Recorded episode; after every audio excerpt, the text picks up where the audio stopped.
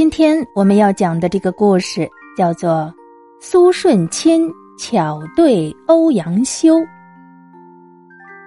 在苏州的沧浪亭石柱上刻着这样一副对联儿，上联是“清风明月本无价”，下联是“近水远山皆有情”。这副对联珠联璧合，对仗工整。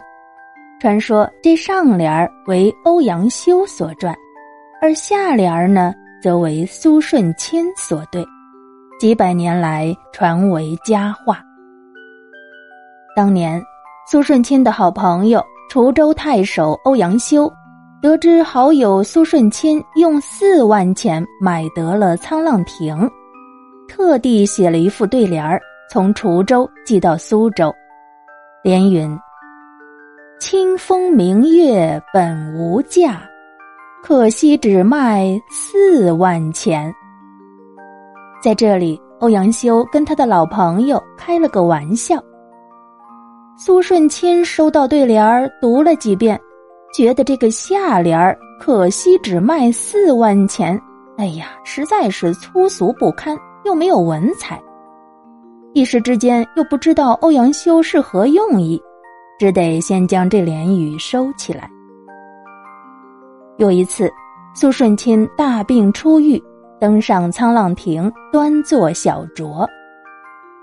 是时正值初春时节，潇潇雨淅，绿柳叶絮，春光盎然。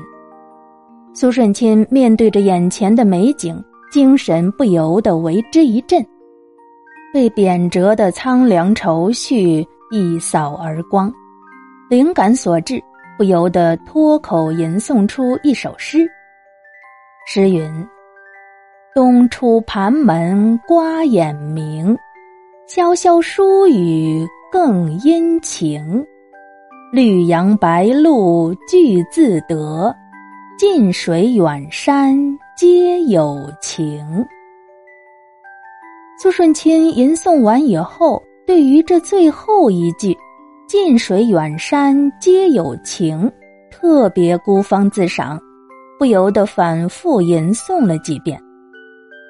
就在这时候，他突然想起好朋友欧阳修曾经寄给他的那副对联儿：“清风明月本无价。”哎，如果用“近水远山皆有情”。去对这个上联儿，岂不是珠联璧合、上乘加对吗？想到这里，苏舜钦不由得连连拍手，喜难自胜。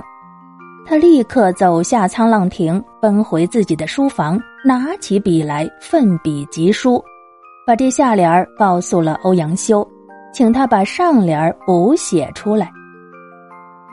再说，欧阳修见到了好朋友苏舜钦寄来的下联儿，也不由得立即挥毫书联，并且专程赶赴苏州向苏舜钦道贺。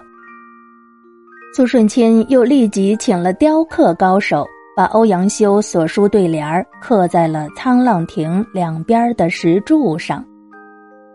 从此，沧浪亭上的这副对联儿就为天下人所知。